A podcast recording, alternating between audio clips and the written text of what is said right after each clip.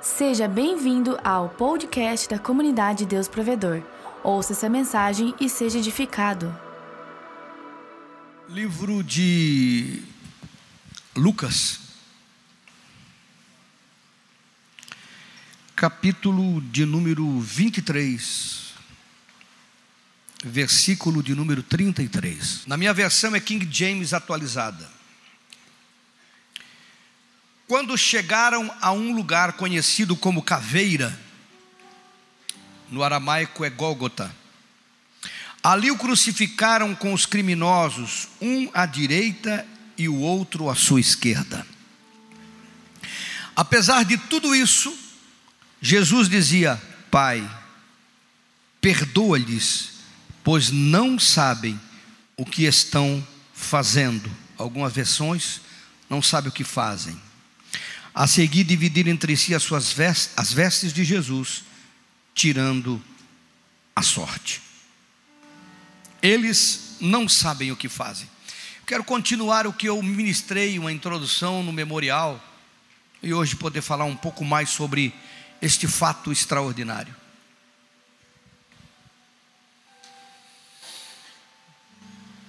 Só quem tem consciência do que está fazendo e aonde está pisando, para dizer uma frase como esta, uma frase extraordinária.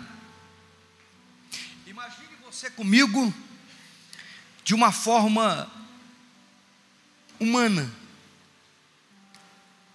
carregou uma cruz, apanhou, agrediram fisicamente, agrediram verbalmente, colocaram uma coroa de espinho, humilharam, despiram-no, porque aquele Cristo com um fraldão na cruz não é verdadeiro, ele estava nu. Despiram-no, o expuseram a todo tipo de humilhação, mas ele estava consciente do que estava vivendo, porque desde o Monte das Oliveiras, quando ele orou e disse: Pai, passa esse cálice, já foi mostrado a ele o contexto do que estava vivendo. Desde o Monte da Transfiguração, quando ele subiu com os três discípulos, ali apareceu Elias e Moisés falando com ele, naquela aparição extraordinária, onde Pedro ficou extasiado com o acontecimento. Já estavam preparando-no para este momento, ele já sabia, atravessou tudo isso, não pecou e no momento da crucificação, estando lá, ecoa a sua voz: Pai, perdoa, eles não sabem o que fazem. Olhando a história, nós pensamos que ele estava falando daquele grupo de pessoas à sua volta, e daquele momento e naquele instante. Mas Jesus, ele é o autor e o consumador, ele é o início, meio, fim, ele é o Alfa e o Ômega, ele é a história. Jesus não começou ali e nem terminou ali. Então eu posso afirmar com toda certeza que esta frase ela ecoou os mil anos antes e os mil anos depois para toda a humanidade que não compreende esse Cristo esse sacrifício, esta obra extraordinária do Calvário. Não pense você que esta frase foi apenas para as pessoas que estavam ali zombando, foi para o soldado que botou a lança, que saiu água e sangue, foi para os ladrões que diziam: se tu és o Cristo, desce da cruz e tira a gente daqui, ou para alguém que dizia: ele não dizia que ia destruir o altar em três dias, por que, que não desce da cruz agora? Eu não falava que era o rei. Não, não, não foi para aquilo que aconteceu naquele momento, ah, não, não foi somente por isso, por estes ou por aqueles, mas foi para mim e para a sua vida que estamos aqui nesta reunião de domingo, chamado de Domingo da Ressurreição. Esta frase ecoa para mim e para você, Pai, perdoa-lhes, porque eles não sabem o que fazem.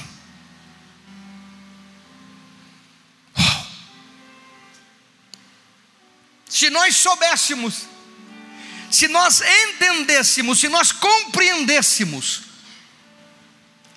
esta obra extraordinária, esta oportunidade extraordinária que nos é dada de nos envolver com o Criador, o Rei do universo, o Criador de tudo e de todas as coisas. Eu tenho certeza absoluta, seríamos diferentes em muitas coisas. Você está me entendendo? Diz um amém aí. O nosso comportamento para com o Senhor Jesus denuncia o nosso conhecimento. Às vezes nós ouvemos pessoas tendo seu comportamento, ele denuncia o conhecimento que tem, de agir, de fazer, de interagir, de compreender, de obedecer, de se sujeitar. Todo o nosso comportamento denuncia o que nós sabemos e o que não sabemos, sem falarmos nada porque é o nosso comportamento que denota quem somos. Nós podemos falar, maquiar, podemos dizer, podemos, mas o nosso comportamento ele, ele denota a nossa fé, ao nível que está a nossa fé. Por isso a voz diz: Pai, perdoa-lhes, porque eles não sabem o que fazem. Não, não, não foi para aquele tempo, foi para mim e para você agora. Foi para quando tropeçamos e caímos e nos levantamos, foi para quando pensamos que nós sabíamos alguma coisa ou entendíamos alguma coisa, que esta voz ecoa. São quando nós estamos sujeitos às nossas fraquezas, somos sujeitos às limitações, intempéries da vida, e quando tropeçamos com quem quer que seja, ou não tropeçamos com quem quer, mas conosco mesmo, a voz ecoa: Pai, perdoa, porque eles não sabem o que fazem.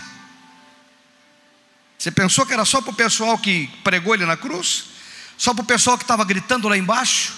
Não, é para nós, porque o nosso comportamento denota o nosso conhecimento. Diga para o seu irmão: a teu estilo de vida demonstra o quanto você já sabe de Jesus.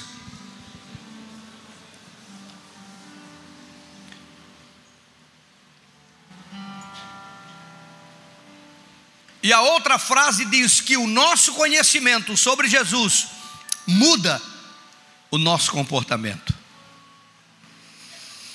Quem não viu uma pessoa que a gente não dava, disse não vale a água da louça. Alguém já, já ouviu essa frase? Não? Fulano não vale a água da louça. E de repente você olha para o indivíduo, o indivíduo é outro. Não sai mais aquelas palavras difíceis de ouvir. O comportamento vai mudando, vai mudando, porque o nosso conhecimento de Jesus muda o nosso comportamento. Alguém dá um aleluia aí, não? O seu tem mudado? Quem tem mudado, dá um glória a Deus aí. Uma canção que diz: De glória em glória te vejo, vamos sendo transformados de glória em glória. O apóstolo Paulo fala isso, que nós somos transformados de glória em glória, como olhando pelo espelho, olhando Jesus, pelo Espírito, a palavra, porque o nosso conhecimento vai mudando o nosso comportamento. O problema é que a gente esbarra muitas vezes no crentez e acha que Jesus é um estereótipo de dogmas religiosos. Agora não corto isso, agora não uso aquilo, agora não faço isso, agora não faço aquilo, agora eu vou no domingo, agora eu estou no GC, e acha que isso se baseia, isso é o básico do básico, é o fundamento de um começo de transformação. Mas quando a Bíblia diz que nem olhos viram, nem os ouvidos ouviram, não penetrou o coração humano que Deus tem preparado, por que, que não acontece? Quando a Bíblia diz que nós somos abençoados com toda sorte de bênção nos lugares celestiais, em Cristo Jesus, é toda sorte de bênção, tudo que você precisa está nele, e Ele quer te entregar, e por que, que não chega às vezes até nós? Porque nós precisamos crescer em conhecimento. Enquanto nós não crescemos em conhecimento, nós só recebemos graça e perdão é por isso que a voz ecoa para mim e para você, Pai, perdoa. Eles ainda não sabem o que estão fazendo. Eles ainda não compreendem a profundidade das riquezas e da sabedoria do conhecimento de Deus, como diz o apóstolo Paulo, quem primeiro deu a ele, depois recebeu, porque dele, por ele e para ele são todas as coisas. Meu falecido sogro homem de Deus que deu a sua vida inteira pelo Evangelho. Eu me lembro quando nós começamos a mudar o contexto daquilo que religiosamente tínhamos aprendido, e eu comecei a pregar coisas que para ele era difícil, e quando ele entendeu, ele dizia para mim: Poxa, se eu soubesse isso no meu tempo, se eu soubesse isso no meu tempo, se eu soubesse isso no meu tempo. Não sabe ele que hoje, eu, amadurecido, um garoto com idade, me pego conversando com meus botões no meu momento de devocional e dizia: Poxa, se eu soubesse isso há 30 anos atrás, se eu tivesse a compreensão que eu tenho hoje há 20 anos atrás, há 25 anos atrás, quanta coisa ruim eu deixava de fazer. Ruim não é sentido de prejudicar alguém, mas mal feito. E quanta coisa eu podia ter feito e abençoado e feito tantas coisas boas, mas chegou o tempo você está tendo oportunidade. Diga para o seu irmão: você está tendo oportunidade agora. Não deixe para depois. Não deixe para depois. Eu fico pensando, irmãos. Eu que havia dois grupos naquele momento histórico, naquele dia histórico, o que foi profetizado desde o Éden: da semente da mulher nascerá um que pisará a cabeça da serpente. Estava acontecendo naquele dia histórico da humanidade, nas vielas de Jerusalém, o Salvador, o Deus encarnado, vivo, carregando a cruz, cumprindo todas as profecias diante dos olhos daquela multidão.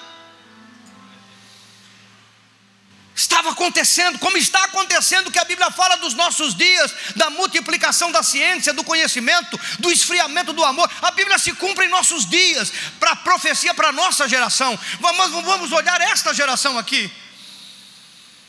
E eles não estavam enxergando, porque a religião não deixou eles enxergarem porque eles não foram além do grito, eles não foram além dos gritos, eles preferiram ouvir e gritar com a multidão ao invés de parar e pensar: o que, que está acontecendo aqui? Muitos dos que estavam lá livres perderam para o ladrão da direita, que foi no mínimo sábio de fazer um cálculo. Da esquerda disse: Se tu és o filho de Deus, desce da cruz, tira a gente daqui, prova. O da direita disse: Cara, nós estamos aqui pagando. Mas ele não fez nada, não. Eu vou dizer uma coisa para vocês: o ladrão da direita frequentava culto. Não, não estou não exagerando, não estou brincando. O ladrão da direita frequentava as reuniões que Jesus pregava. Ele só não se entregou, só não assumiu um compromisso, mas ele ouviu a mensagem, porque o pedido dele foi um pedido diferente de tudo. Ele disse: Ele não disse, Senhor, salva a minha vida. Ele disse: Senhor, lembra-te de mim quando entrares no teu reino. Essa foi a única mensagem que Jesus pregou e ele ouviu essa mensagem. Estava lá, duas multidão, naquele dia histórico extraordinário. A primeira multidão, a multidão calada, porque ela não podia se manifestar, senão iam prendê-los também. Tinha que ver tudo acontecendo calado.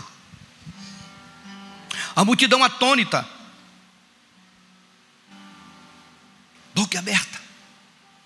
Meu, ele escapou tantas vezes dos guardas quando vinham prendê-lo e agora está sendo levado dessa forma para a cruz do Calvário. A multidão dos angustiados, porque não tinha o que fazer, não tinha como resolver, e tinha um conflito dentro de si, porque eles achavam que Jesus ia libertar Israel, mas numa liberação política e não uma liberação espiritual, numa libertação de Roma e não uma libertação de si mesmo, que é o que Jesus faz com a vida da gente. A multidão dos perplexos, porque viram ele fazer tantos milagres e agora se entregou de uma forma sem nenhuma lutança, sem nenhuma resistência. Que a multidão dos que estavam numa expectativa sombria, porque a sua esperança de tudo que ouviram, homens que deixaram a sua vida por três anos, deixaram o barco, deixaram o pesca, deixaram tudo, seguiram ele por três anos, agora está vivendo o seu Senhor, o seu mestre, o seu rabino, aquele que eles deram a vida, sendo levado para a cruz, para a morte, e nada não podiam fazer. Essa primeira multidão, aleluia,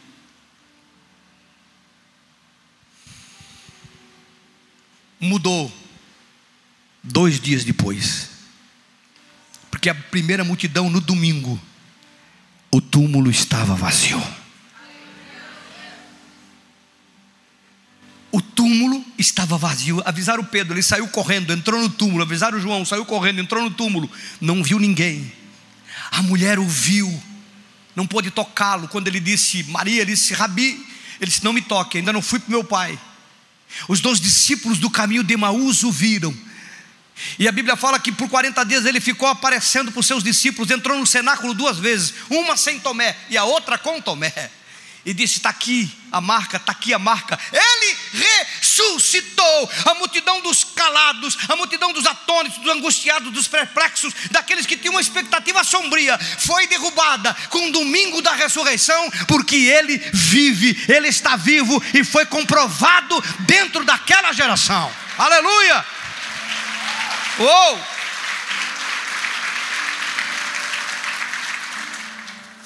Os acompanhou e eu não tenho o número exato, mas eles foram ao monte e eles o viram sendo levado aos céus. Aleluia. Os anjos disseram: do jeito que ele está indo, ele vai voltar. Você crê? Você crê? Que pudéssemos crer como devíamos crer que pudéssemos saber como precisamos saber e entender como precisamos entender. Não perca a frase: perdoa, Pai. Eles não sabem. Eles não sabem. O não saber é catastrófico. O não saber na sua vida, estou falando pelo Espírito Santo de Deus agora. O não saber na sua vida pode roubar um milagre que você precisa, a oportunidade que você estava esperando. O não compreender é trágico. Pai, perdoa, eles não sabem o que faz, mas essa multidão dos calados, dos que sofreram, porque eles sabiam, eles não entendiam, mas eles ouviram, eles creram, eles esperaram. E o Senhor se revelou para cada um deles. Eles não gritaram no meio da multidão, eles não foram com a voz da maioria. E tinha um outro grupo, o outro grupo gritando a voz da religião dominante levado pela opinião dos outros, sem saber que estava cumprindo-se uma profecia milenar. E eu pergunto para você: a multidão que gritava crucifica-o, representa a mesma que recebe o bem e se afasta por conveniência, não se compromete com a sua causa recebe o seu favor, mas não entende o seu propósito na terra de existência.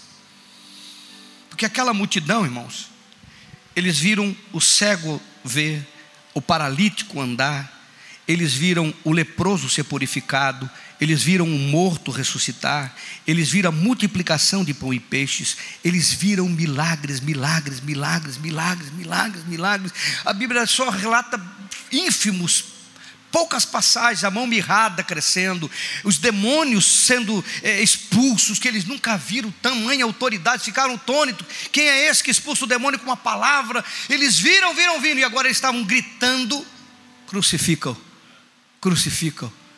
Mas eles não receberam, eles não comeram, eles não foram abençoados, porque eles ouviram uma voz da maioria, ao, invir, ao, ao invés de crer naquilo que receberam.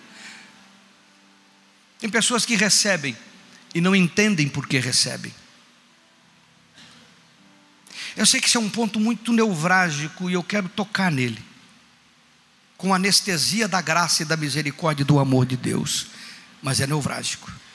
Pessoas que vêm à igreja são abençoados no seu casamento, abençoado na sua vida física, abençoado na sua vida financeira, abençoado na sua vida pessoal, abençoado na sua vida espiritual, são libertos, são expulsos mal, o mau espírito da vida dessas pessoas e de repente elas preferem acreditar o que se fala na rede social.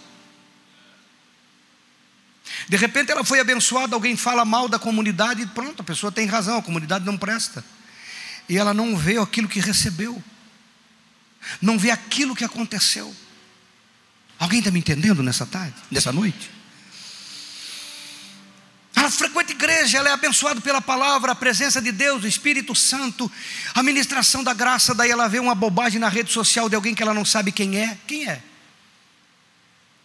Bota uma câmera, fala um monte de bobagem, se intitula pastor. Não, eu sou o pastor falando de tal. Até podia ter sido, mas que pastor é esse? Com que intenção ele está falando mal do que se vive, do que se prega? E a pessoa é levado com a multidão dos que gritam: crucificam, crucificam, crucificam, crucificam, e não sabe por que, que estão falando, porque alguém disse que ele não presta, porque alguém falou que ele não presta, porque alguém disse que ele não é bom. Irmão, fizeram isso com Jesus. Depois de tudo que ele fez, fizeram isso com ele, gritaram, a maioria, a voz do grito da multidão na rede social. Nós precisamos entender isto. Porque havia essas duas multidões, acalada, perplexa, mas que foi ministrada ao terceiro dia. E aqui gritou e crucificou, e não lembrou do bem que recebeu. E depois viu que não estava certa, porque até os guardas disseram verdadeiramente: Este era o Filho de Deus. Eu quero que você entenda uma coisa. Conhecemos a quem servimos?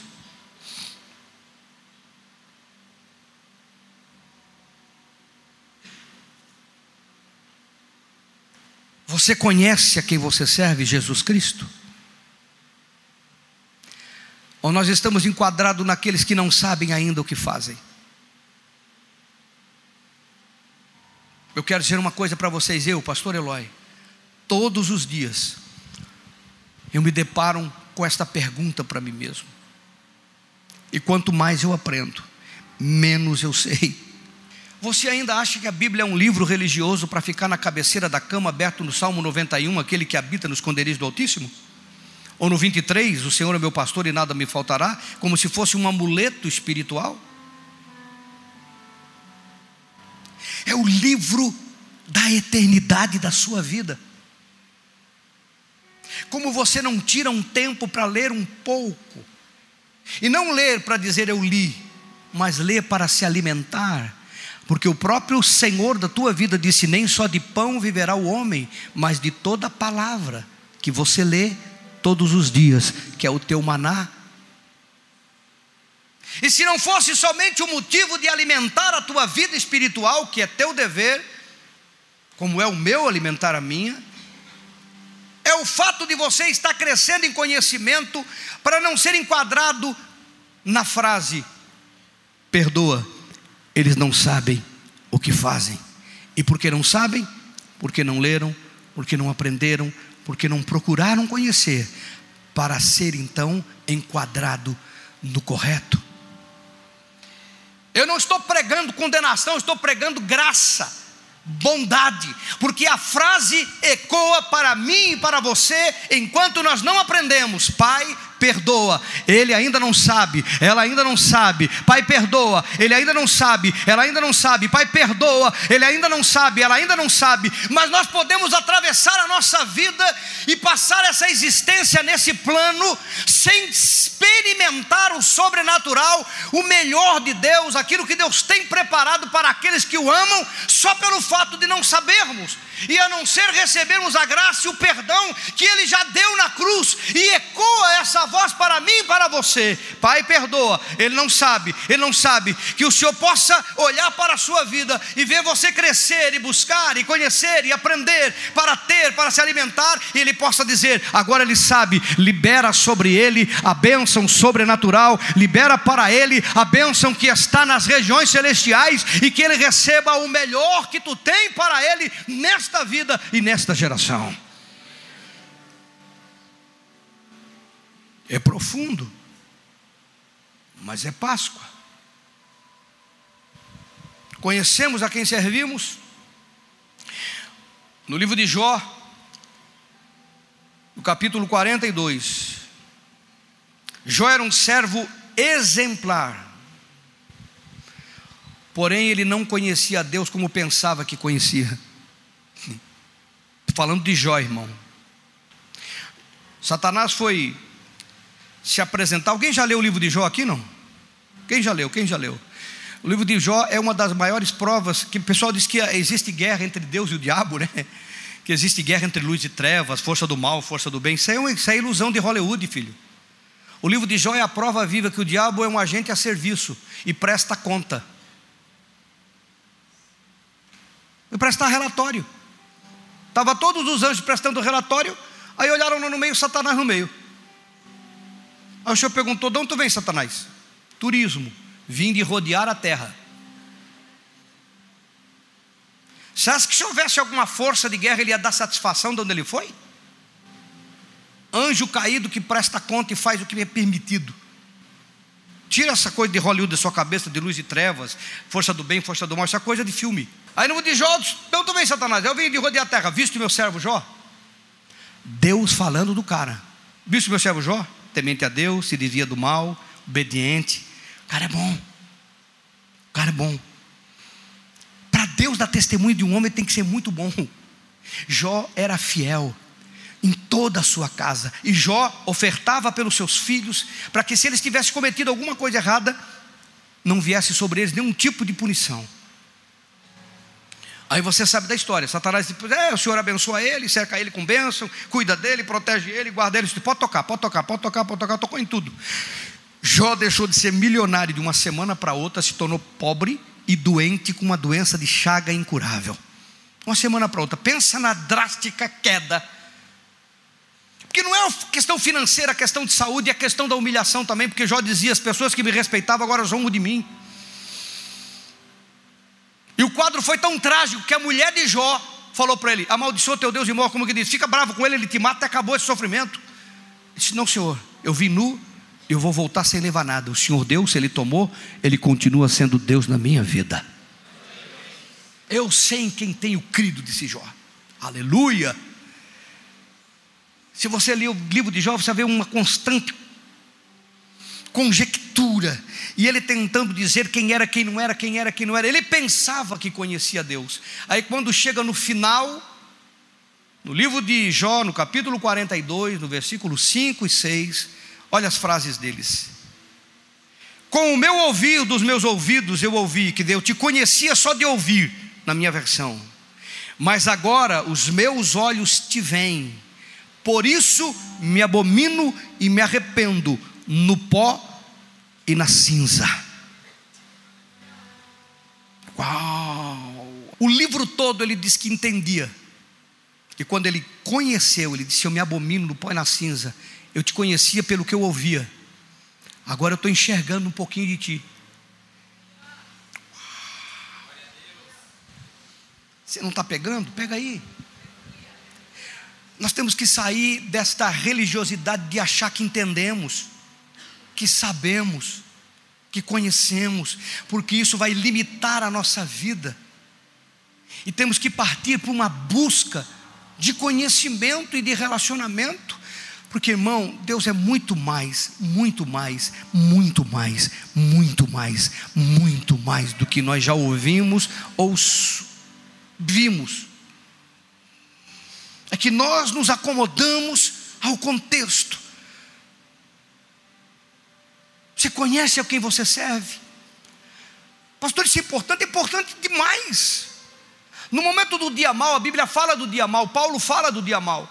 No momento do dia mal, São esses momentos que te deixam de pé. A tribulação de Jó durou seis meses, mas Deus transformou um milionário em bilionário, deu tudo em dobro para ele, os melhores filhos e filhas que tinha na época, porque ele atravessou o dia mal e permaneceu de pé, porque ele entendeu que o que ele sabia era pouco, mas o pouco que ele sabia era muito mais do que às vezes nós sabemos. Como tem pessoas que deixam da fé por coisas ínfimas, porque não sabem o que estão fazendo, abandonam o relacionamento com Deus, porque não sabem o que estão pisando. Eles parece que eles não estão entendendo, eles estão num ciclo de vida. Eu e você estamos vivendo esta geração porque o Senhor desejou nos colocar nesse país, nesse lugar, nessa data, nesta geração, para cumprirmos um propósito. Conhecê-lo faz parte de eu me tornar conhecedor do que Ele tem para mim. Eu invoco aqui aquilo que aconteceu com os apóstolos. Quando Jesus perguntou o que os homens dizem que eu sou, um profeta, Elias, João Batista que voltou e etc, etc, ninguém falou nada certo. Pedro disse: Tu és o Cristo, o Filho do Deus vivo, o enviado. E era verdade o que Pedro falou. Quando Pedro entendeu e conheceu quem era Jesus, quando ele compreendeu e entendeu, Jesus olhou para ele: Tu és Pedro, e sobre esta pedra edificarei a minha igreja, e as portas do inferno não prevalecerão contra ela. Quando eu cresço em conhecer Jesus, eu cresço em conhecer quem eu sou nele e por que, que ele me chamou e me colocou nessa existência, nesse plano e nesse planeta. Por isso a voz continue quando, Pai, perdoa, perdoa, porque eles não sabem o que fazem, eles não sabem. O não saber, a graça nos cobre, o saber, o favor nos abençoa. Alguém está aí não? Conhecemos a quem servimos? Segunda pergunta: conhecemos a quem combatemos? Como assim, pastor? A multidão disse: crucificam, crucificam, crucificam. Sabia o que estava fazendo? Conheceram quem estava mandando ser crucificado? Não. Estava lá. Agora veja bem, Atos capítulo 9, para compreender a profundidade do que eu estou te falando. Atos capítulo 9, versículo 1 ao 5. E Saulo, respirando ainda ameaças e morte contra os discípulos do Senhor, dirigiu-se ao sumo sacerdote e pediu-lhe cartas para Damasco, para as sinagogas, a fim de que se encontrasse alguns destes do caminho, que era a igreja chamada de igreja do caminho na época, quer homens, quer mulheres, os conduzisse presos a Jerusalém. E indo no caminho, aconteceu que chegando perto de Damasco, subitamente o cercou um resplendor de luz do céu. Pode chamar de disco voador que era. E caindo em terra, ouviu uma voz que lhe dizia: Saulo, Saulo. Gostou da oração? Por que me persegues? E ele disse: Quem és, Senhor? E disse o Senhor: Eu sou Jesus, a quem tu persegues. Duro é para ti combater contra os aguilhões, ou recalcitar contra os aguilhões, ou combater contra a autoridade. Uau, você não entendeu, mas você vai entender. Conhecemos a quem combatemos? Não. É por isso que existe tanta confusão no meio cristão. Você viu a pergunta? Paulo consentiu com a morte de Estevão, apedrejado. E ele ia de sinagoga em sinagoga, e todo mundo que era cristão que ele sabia, ele prendia. Foi ele que levou esse pessoal para ser morto na arena, para ser preso, para ser queimado vivo. Saulo estava por trás. Por isso que ele se diz: Eu sou o menor dos apóstolos. Eu não devia ser chamado de apóstolo, porque ele foi um cara sanguinário, irmão. Mas ele estava brigando pela religiosidade dele. O que ele estava fazendo não era mal, é que ele achava que estava defendendo, defendendo o mesmo Deus que ele estava combatendo. O contexto dele era religioso, presta atenção no que eu vou te dizer. Ele se achava no direito, que tinha direito das autoridades, mas de repente ele é confrontado pelo Senhor Jesus. E quando a luz aparece, quando a voz fala, dizendo: Saulo, Saulo, por que, que você está me perseguindo? Ele diz: Quem és tu, Senhor? Eu sou Jesus. Você não pegou? Pegue aí. A pergunta é: Saulo pensava estar perseguindo uma doutrina apenas, ou uma religião, mas nós esquecemos que às vezes é o corpo de Cristo, e o que fazemos a um irmão, por errado que seja, estamos tratando com o próprio Jesus. Quem tu persegue? Paulo estava perseguindo Jesus? Não, ele estava perseguindo os irmãos. Mas quando você persegue um irmão, quando você trata um irmão, quando você age contra o irmão, quando você. Ele disse: Sou eu. Quando você come o pão e bebe o cálice, você se funde, é Cristo em você. E Jesus não disse: Por que você está perseguindo os meus filhos, perseguindo os meus irmãos, perseguindo a igreja? Porque você está me perseguindo. Eu sou Jesus a quem tu persegues. Uau! Aí a pergunta de novo: combatemos, conhecemos a quem estamos combatendo? Porque às vezes nós perseguimos o irmão, tratamos mal outro irmão, prejudicamos outro irmão, seja da comunidade que seja, porque tem ainda gente que pensa que é a placa que vai salvar alguém, infelizmente. Não importa. É a multidão do que grita, crucificam e não sabe o que está fazendo. É a multidão que grita, não, isso não é, aquilo não é, aquilo é, porque ainda não cresceu ainda ecoa para a vida dessas pessoas que prejudicam o seu irmão. Pai, perdoa, porque eles não sabem o que fazem. E quando você cresce, você entende que é Cristo em mim, Cristo no meu irmão, a igreja do Senhor. Não tem placa, não tem bandeira, tem o Espírito Santo que habita na igreja. Alguém está aí? Aí você entende que quando você fala mal do seu irmão, prejudica o seu irmão, você está prejudicando a igreja do Senhor, você está prejudicando Cristo, é Jesus. E você entende a confusão que existe no meio dos crentes, não? Uma igreja achando que a outra é certa, uma falando mal da outra por causa disso, que a tua não tem isso, que a minha tem aquilo, aquilo tia, porque a tua é desse jeito, a tua permite isso, a tua permite aquilo. É o que Paulo tentou defender nas suas cartas. Eu sou de, de Apolo, eu sou de Paulo, eu sou de Pedro. E Paulo disse: escuta, Cristo está dividido agora. É que Paulo tentou defender e mostrar que não existe estas barreiras, que se tem Cristo na sua vida e o Espírito Santo na sua vida, a igreja do Senhor Jesus. E Paulo disse: se o teu irmão come carne ou não come carne, se guarda ou não guarda, você não tem o direito de julgar. Por isso que a Bíblia não nos dá o direito de julgar, nos dá o direito de abençoar, abençoar, abençoar. Porque é Cristo que está lá. Ah, pastor, mas está todo errado, tá? Por isso que a voz ecoa. Perdoa porque eles não sabem o que fazem. A multidão que gritou: crucificam, crucificam, crucificam, porque não sabia o que estava fazendo. Quando o Espírito Santo veio no Pentecostes e Pedro pregou o primeiro sermão, era a multidão que disse: O que, nós podemos fazer para ser salvo? O que, que nós podemos fazer para ser salvo? Pedro disse: Se arrependam, sejam batizados, em nome de Jesus vocês serão salvos. Porque agora eles começaram a entender onde que tinham errado que você possa crescer para entender que a graça te alcança com perdão e o crescimento te alcança com o benefício, com o favor de Deus, com o sobrenatural de Deus. As duas coisas são importantes. Que saiamos do nível de não compreender para o nível que cresce e entendamos o que estamos fazendo aqui no domingo e o que estamos fazendo no GC e por que nos envolvemos com a obra do Senhor.